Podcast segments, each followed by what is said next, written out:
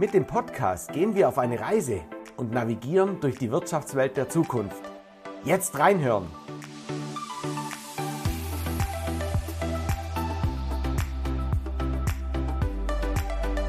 Hier wird geredet und das gleich doppelt. Im zweiwöchentlichen Rhythmus unterhalten wir uns mit Persönlichkeiten aus Wirtschaft, Gesellschaft und Politik. Wir finden praxisbezogene Antworten auf Herausforderungen, die jedem von uns begegnen könnten. Und so vielfältig wie unsere Gäste sind auch die Themen. Heute sind wir 1,2 Milliarden Kilometer hinter dem Mond mit unserem Thema Wirtschaften der Zukunft. Lieber Ralf Ehrenwinkler, richtig genial, dass du dabei bist, uns seitens Airbus Einblick zu gewähren, was es bedeutet, fleißig zu sein, Möglichkeiten zu erkennen, aber vor allen Dingen einfach den Weg zu gehen. Ralf, hast du ein Schlagwort für uns, warum wir uns diesen Podcast anhören sollten? Es ist eine Reise, die man machen muss. Sehr cool. Und wohin? Gerne gemeinsam mit euch. Hört rein.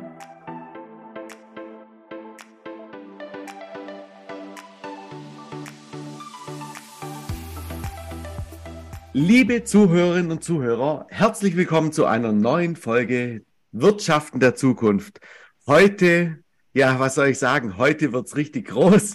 Wir schauen, wir schauen ähm, Milliarden von Lichtjahre in eine andere Richtung und versuchen, diese Blickwinkel zu nutzen, um rauszuleiten und herzuleiten, was wir denn mit einem Teleskop im Weltall für das Wirtschaften der Zukunft mit einem ultra spannenden Gast erfahren können.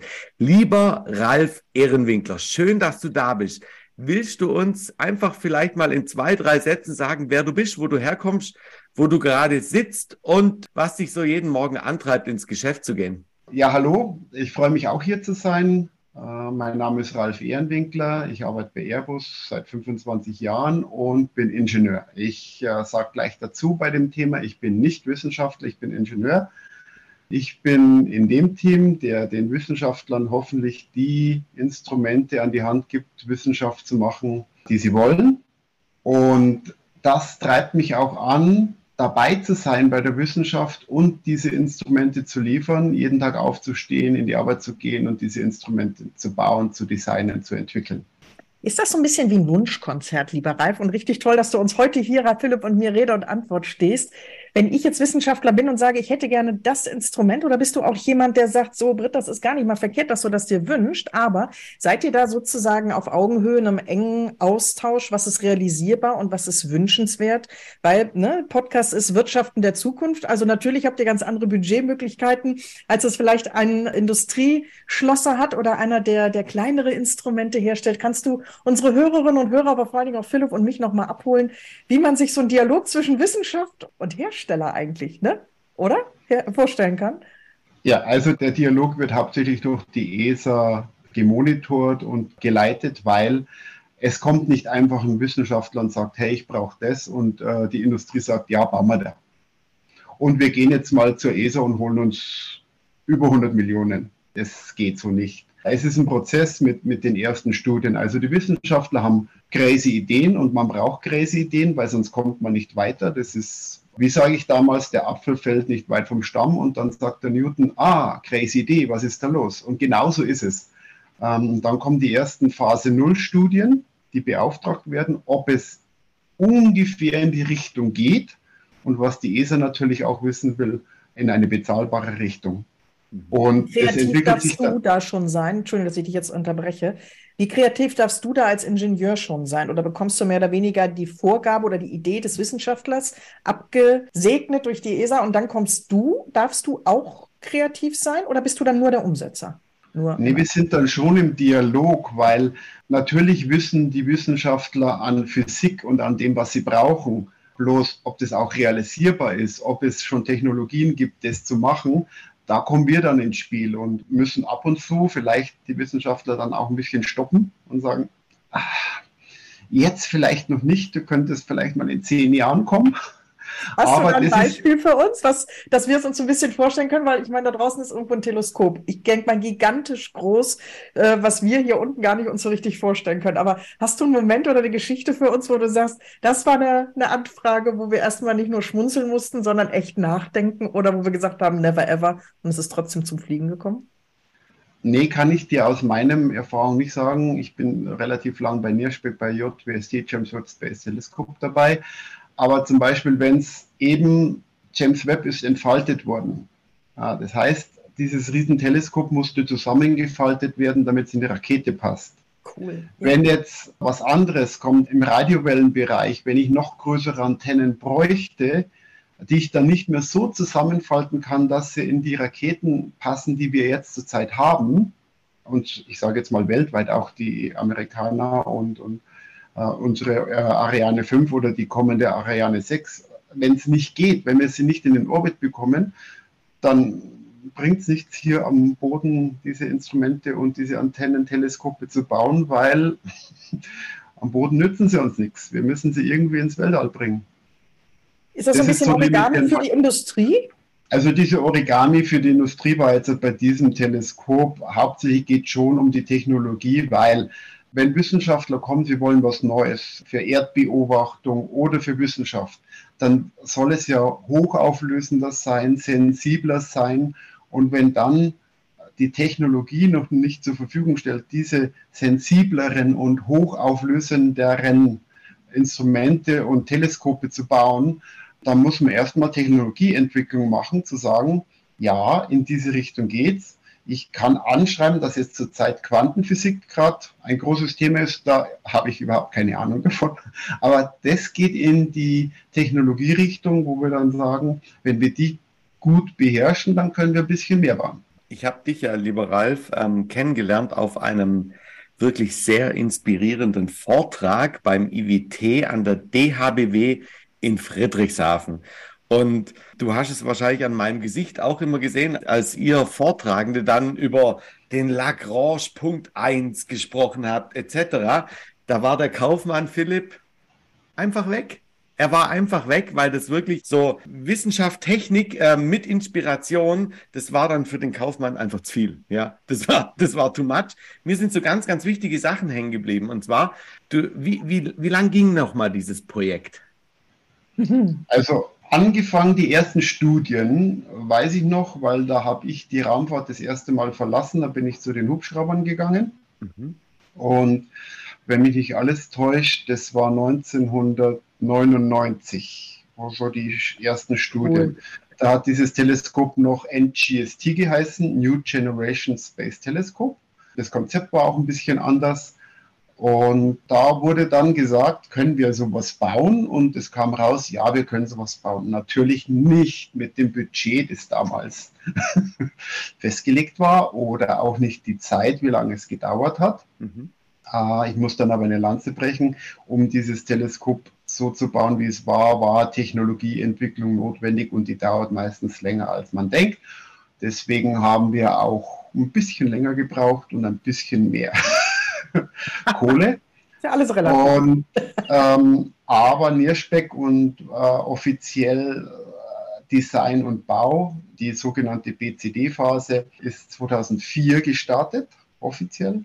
Mhm. Und wir haben Nierspeck das Instrument an die Amerikaner 2013 ausgeliefert und dann wurde das Teleskop zusammengebaut und die Instrumente zusammengebaut und dann 2021 gestartet. Also ja, eine sehr lange Zeit von 1999 bis 2021, bis wir das Teleskop mit den Instrumenten im äh, Orbit hatten. Und jetzt hat 1. Juli ist ein Jahr wissenschaftliche Arbeit schon zu Ende. Also der Cycle 1, Jahr 1 ist zu Ende mit, wie man im Internet und in Zeitungen sieht, mit bahnbrechenden Fotos und Spektren und Erkenntnissen und ja. Da, also. da sprichst du schon wieder was ganz, ganz Interessantes an auch in deinem Vortrag hast du es ja gesagt, das Nierspeck liefert, liefert Erkenntnisse, wo man vielleicht damit gerechnet hat. Gleichzeitig überschlägt sich das ja positiv, weil es halt einfach wirklich so, wirklich qualitativ extrem hochwertig ist, was da rauskommt. Und dann hast du uns ja ein Bild gezeigt, was da an Datenmaterial rüberkommt.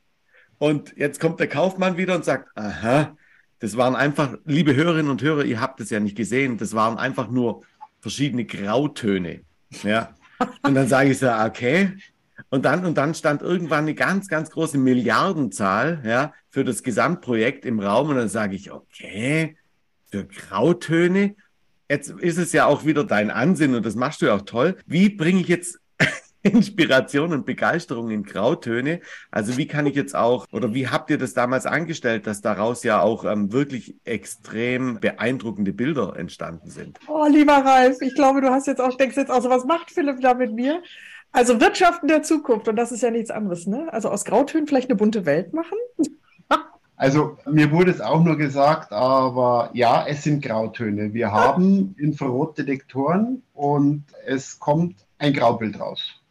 Es war ein hochauflösender äh, mit, mit 65.565 äh, Stufen, ja, also ein 12-Bit-Bild, aber nur grau. Aber es ist ja nicht so, dass wir von dem Universum in eine Richtung dann nur eine Aufnahme machen, sondern da werden mehrere Aufnahmen gemacht mit verschiedenen Filtern. Und eigentlich ist es ganz einfach, weil wenn ich jetzt drei Filter habe, dann sage ich dem einen Graubild mit Filter 1, das näher beim roten liegt, okay, wir färben das rot ein. Das, was bei RGB, also bei grün liegt, äh, färben wir grün ein und was bei blau liegt, vom Wellenlängebereich färben wir blau ein und dann kombinieren wir diese Bilder und dann haben wir eigentlich im, die ersten Bilder, die gezeigt wurden, wurden einfach so bearbeitet, um sie für das menschliche Auge und äh, nicht den Wissenschaftlern aufzubereiten, dass ich sehe, warum ich, und wir dürfen sagen, warum die NASA, die ESA und äh, die Canadian Space Administration 10 Milliarden US-Dollar ausgegeben haben. Jetzt hast du mein Lieblingswort ein paar Mal genannt, nämlich eigentlich. Was heißt das konkret? Wo seid ihr einfach stolz darauf, heute auf einem Level zu sein im Laufe dieser ewig langen Zeit, wenn ich das mal sagen darf? Weil du sagtest gerade 1999, ich weiß gar nicht, ob das noch vor Phase Null ist, ne? bis heute, wo du sagst, und wir haben ein so tolles Fundament geschaffen, dass wir wirklich in die Zukunft schauend noch konkreter werden können.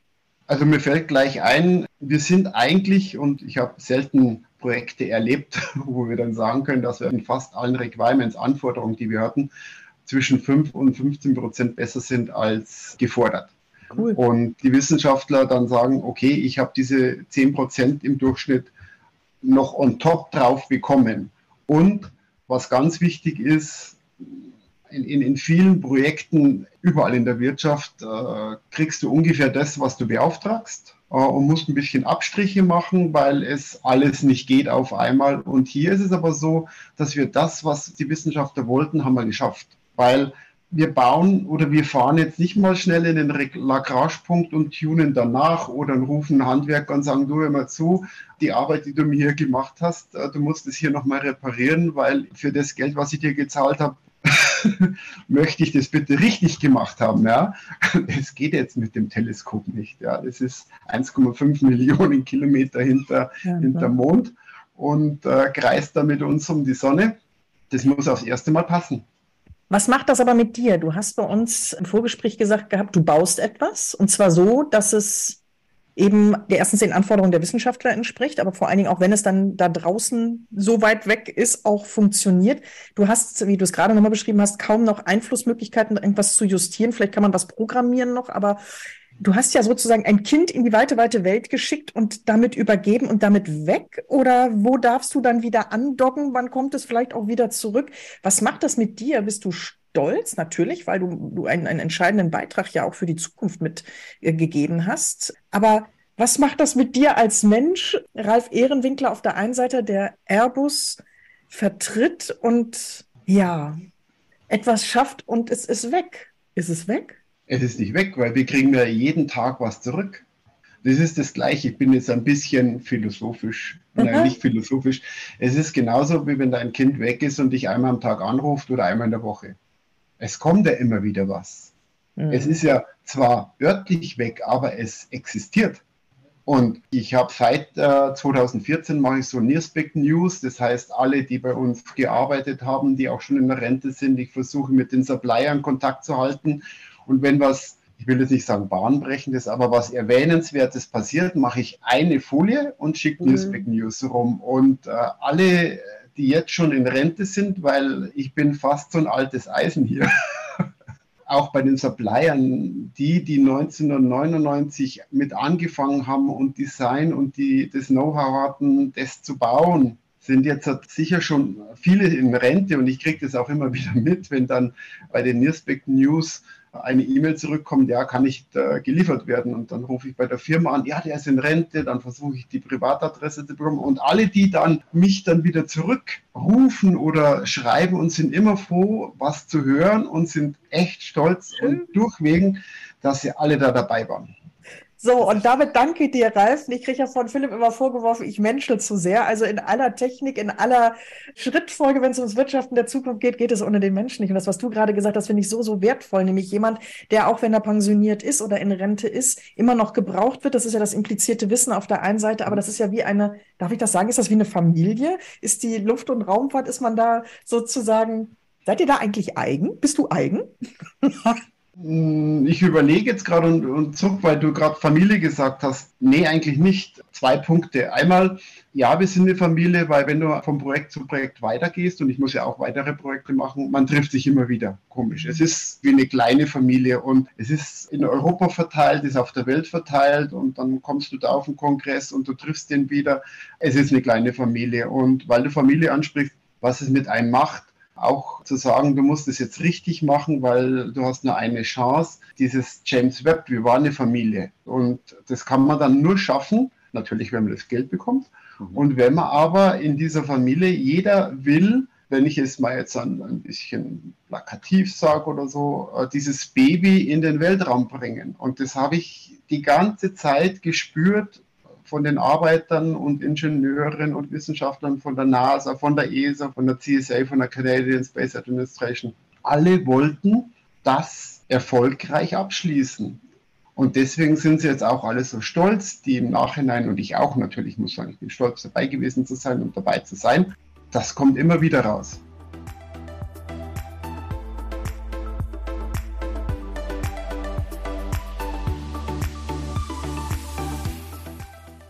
Jetzt wird's persönlich.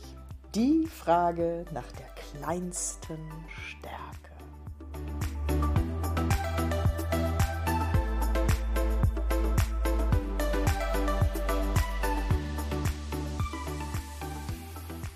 Die kleinste Stärke, ähm, wenn ich sie so sehe. Langes Zögern, ne? ja, man muss sich äh, was von sich selber preisgeben und auch mal äh, reflektieren, was es überhaupt ist. Aber ich will viele Aufgaben selber machen. Mhm. Und das darfst du nicht. Du musst als Projektleiter oder in deinem Job, egal was, du musst erkennen, was du zu tun hast und was du nicht zu tun hast und was du zu delegieren hast. Und das war am Anfang für mich, ähm, wenn man sehr engagiert ist, vergisst man oft, äh, du machst nicht alles selber. Du hast ein Team, du musst ihnen vertrauen, du gibst ihnen die Aufgabe und die kommen zurück und erledigen die Aufgabe fürs Große und das Ganze. Und das habe ich lernen müssen. Hast du das alleine gemacht oder hast du das mit deinem Team gefunden oder hast du dir vielleicht auch jemanden an die Seite geholt? Wo kann man von dir lernen?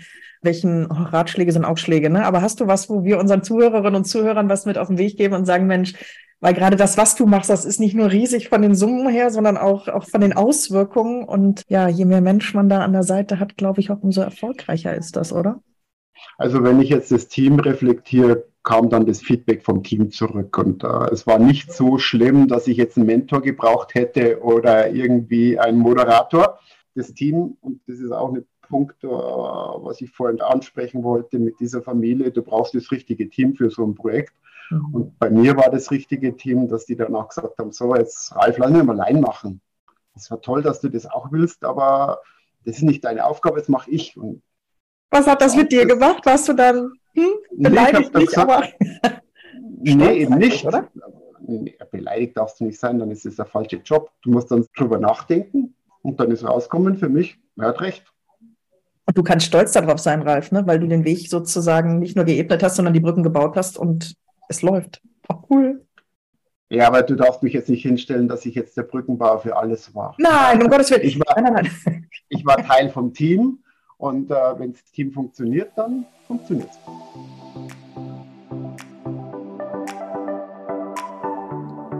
Unsere steile These zum Thema.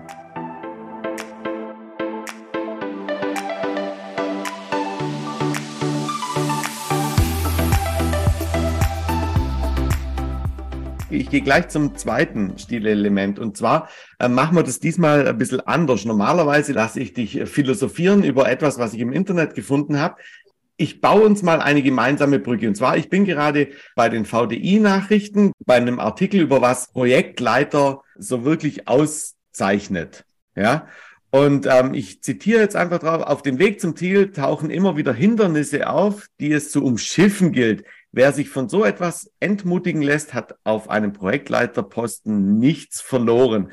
Und jetzt, Ralf, ich kann mich immer nur an diesen Vortrag erinnern, ja, wo es in Amerika so viel geregnet hat, ja, dass ihr ja fast abgesoffen seid. Erzähl doch mal das und ich glaube, das ist eine tolle Überleitung auf dieses Thema, ähm, auf diese steile These. Also wer, wer mit Problemen nicht umgehen kann, hat auch in dieser Position nichts verloren. Ist das so?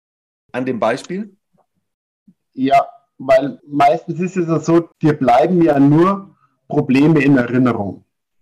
Mhm. Und man Kannst du uns eben abholen, was passiert ist in Amerika? Oh, Entschuldigung, ja. Also wir haben bei Niersbeck und bei JWST von Wassereinbruch äh, in einem Raum, äh, Schneesturm blitzert in Washington, der Hurricane Harvey in Houston, wo wir getestet haben, mit einem kleinen Earthquake in Los Angeles, wo zum Schluss das Teleskop komplett zusammengebaut wurde fast alles gehabt, was wir so an Naturkatastrophen hatten. Ich möchte es nicht beschönigen. Wir hatten äh, dort in Los Angeles hat auch mal leicht gebrannt, die Weltbrände. Wir wissen, dass leider jedes Jahr und immer heftiger diese Weltbrände in Los Angeles oder Überflutungen da sind und auch die Hurricanes werden mehr.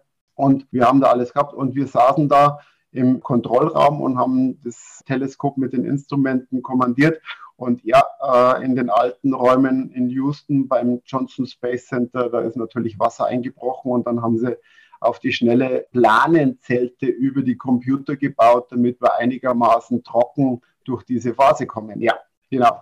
Und das sind die kleinen Probleme, die aber dann so ein, ein Wassereinbruch hat, äh, ist ein kleines, kleines Problem, hat eine riesen Auswirkung, weil du hast mhm. eine Verzögerung. Und mit diesen kleinen, großen Problem allen muss ein Projektleiter mit seinem Team nicht allein fertig werden. Und meistens hast du nicht genügend Verschnaufpause zwischen den Problemen. Und da musst du dich drauf einstellen. Meine Ansicht vom Projektleiter ist, wenn du ein guter Projektleiter bist, dann hast du dein Team richtig zusammengestellt, den Abläufe alle richtig aufgesetzt und du wirst nicht mehr gebraucht. Außer es kommen Probleme daher. Herausforderung. Herausforderung, genau. Ja, muss ich auch sagen. Herausforderungen bei Problemen gibt es nicht, habe ich gelernt beim Zusammenarbeiten mit den Amerikanern. Das sind not problems, it's issues. Issues. ja, genau. Oh, so Frage der Kommunikation, ne? genau, muss man alles erst lernen.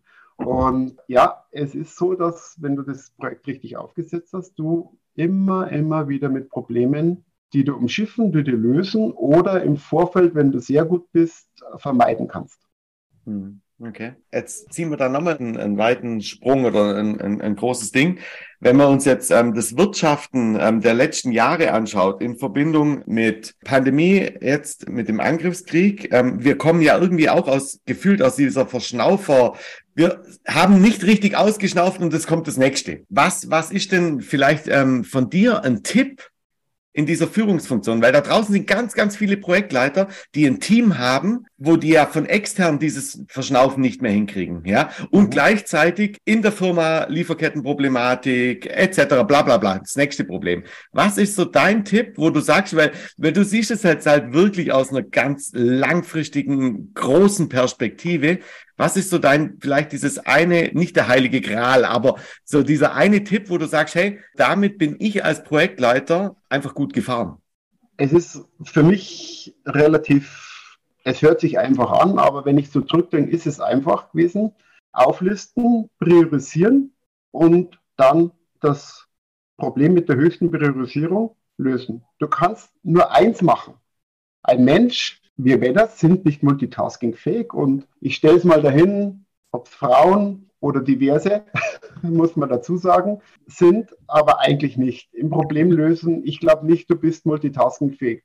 Und, und wenn du das glaubst, dann hast du ein Burnout und, und, und fällst aus. Mhm. Das heißt, auflisten, priorisieren und dann dich auf das eins, das Schlimmste konzentrieren. Wenn du zwei hast, musst du eine zweite Person dazu nehmen, die das Problem löst und sonst überkommt es dich und du, du wachst jeden Tag in der Früh auf und sagst, oh, jetzt habe ich von diesen fünf Problemen gelöst und das muss ich noch lösen und jetzt kommt das wahrscheinlich auch noch dazu und dann bist du nicht mehr arbeitsfähig.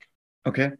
Jetzt bedeutet es ja nichts anderes wie konsequent Eisenhower Matrix durchziehen. Ja. Okay. Cool. Du, ich, ich glaube, ich glaube. Für, für, für, also ich sage jetzt mal, natürlich kommt dann Management ins Spiel, aber für dich als Person von der Psyche her, äh, hat mir das nur so geholfen, eins nach dem anderen. Und das Zweite, was mir geholfen hat, ist, in der Arbeit haben wir keine Probleme. Wir haben Probleme in der Familie, wenn die Tochter krank ist, wenn, wenn der Frau es nicht gut geht, wenn es dir nicht gut geht, wenn, wenn Freunde ein Problem haben. Das sind Probleme. In der Arbeit verdienen wir in Anführungszeichen nur Geld. Das kann man alles regeln. Daheim kann es sein, dass du es nicht regeln kannst. Und da musst du, da, da brauchst du die mehrere Kraft für zu Hause. Auch schön. Wenn du an das Wirtschaften der Zukunft denkst, an die Projekte, die du bereits erfolgreich umgesetzt hast mit deinem Team, aber auch die, die noch kommen werden, hast du einen Wunsch, wo du sagst, Mensch, gerade an der Schnittstelle Wissenschaft, Wirtschaft auf der einen Seite, aber auch vor allen Dingen, ja, ich spiele die Menschlichkeitskarte doch mal aus. Gibt es was, wo du sagst, das wäre schon cool, wenn man da, weiß ich nicht, enger zusammenrücken könnte. Oder hast du einen Herzenswunsch, den du mit uns und unseren Hörerinnen und Hörern gerne teilen möchtest? Ah, muss ich ganz klar sagen, nicht ganz klar, es hört sich zu hart an, aber nee, habe ich nicht, weil ich bin eine Person. Wunschlos glücklich? Nein, mein Weg findet sich.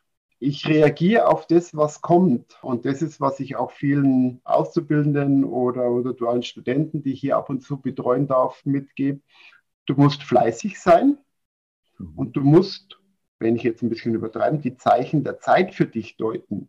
Es kommen Möglichkeiten zu dir in deinem Leben. Du musst diese erkennen und für dich entscheiden, in welchen Weg du gehen willst. Und das Erkennen ist wichtig und dann, du musst so weit sein, was will ich und zu sagen können, ja, ich gehe jetzt den Weg oder den Weg. Und das ist bei mir so gewesen. So bin ich zur Raumfahrt gekommen wenn man das so sagen darf, ich habe in meinem Fachhochschulstudium in Regensburg ein, eine Praxisphase zu absolvieren gehabt und äh, ich hatte bei einem großen bayerischen Autobauer eine Praktikumsstelle, eine Zusage, wo jeder damals glücklich war, sowas zu haben. Und zwei Tage bevor ich dazu gesagt habe, habe ich einen Anruf bekommen von der Raumfahrt hier in Ottobrunn und hier sitze ich und hier arbeite ich seit 2007. Warum war das cool? Ähm, war cool. Ja, ich bin hierher gekommen. Nee, warum? Warum hast du dich für sozusagen deinen jetzigen Job entschieden? Warum war ja. der Automobilhersteller doch nicht mehr so attraktiv? Ja, ich bin hierher gekommen. Also die haben mich angerufen, Herr, du hast da noch eine Bewerbung laufen. Willst du mal hören, was wir hier so machen? Ja, natürlich. Bin sofort von Regensburg nach München.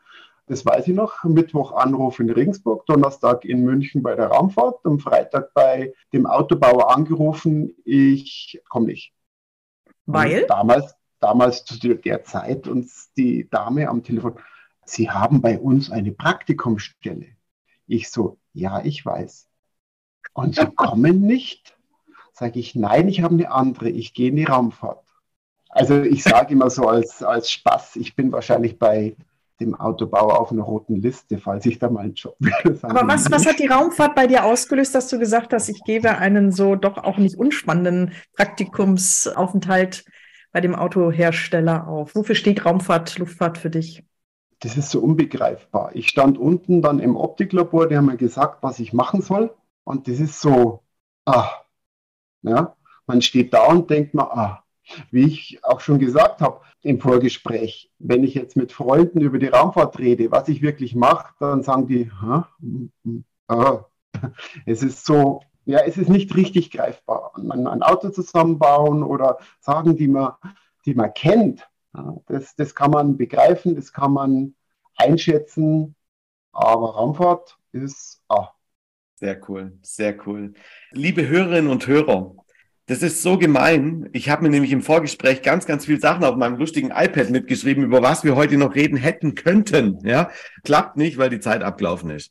Lieber Ralf Ehrenwinkler, vielen herzlichen Dank für diese Einblicke in, in eine ganz andere Sichtweise. Also dieses ähm, NIRSPEC verbaut im JWST-Teleskop, wie vielleicht gesagt, 1,2 Millionen Kilometer hinterm Mond, dreht es seine Kreise um uns ja in die Zukunft vielleicht auch schauen zu lassen, was ganz, ganz viel Wissenschaft da draußen angeht. Dafür vielen herzlichen Dank. Liebe Zuhörer, Hörerinnen, wir sind raus. Und wenn euch das heute gefallen hat, erzählt es einfach jedem.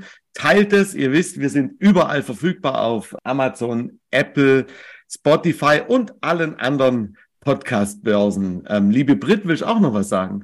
Nee, ich freue mich einfach drauf, Rückmeldungen von euch zu bekommen. Und Ralf, ganz, ganz lieben Dank, dass du uns Rede und Antwort gestanden hast. Also mein Zettel ist auch noch lang. Vielleicht schaffen wir das ja noch mal in anderen Themen zusammenzukommen, sei es im Podcast-Format oder welchem auch immer. So, Ralf, und wenn du noch was sagen möchtest, dann geben wir dir jetzt auch das letzte Wort und dann ist aber Schluss. Ich möchte mich eigentlich nur bedanken, weil es ist schön, hier gewesen zu sein und mit euch zu reden und das auch ein Ergebnis ist meiner Arbeit, sowas auch zu machen und das kundzutun. Und vielen Dank. Sehr cool. Danke dir. Und damit auf Wiederhören. Bis bald. Tschüss. Wiederhören.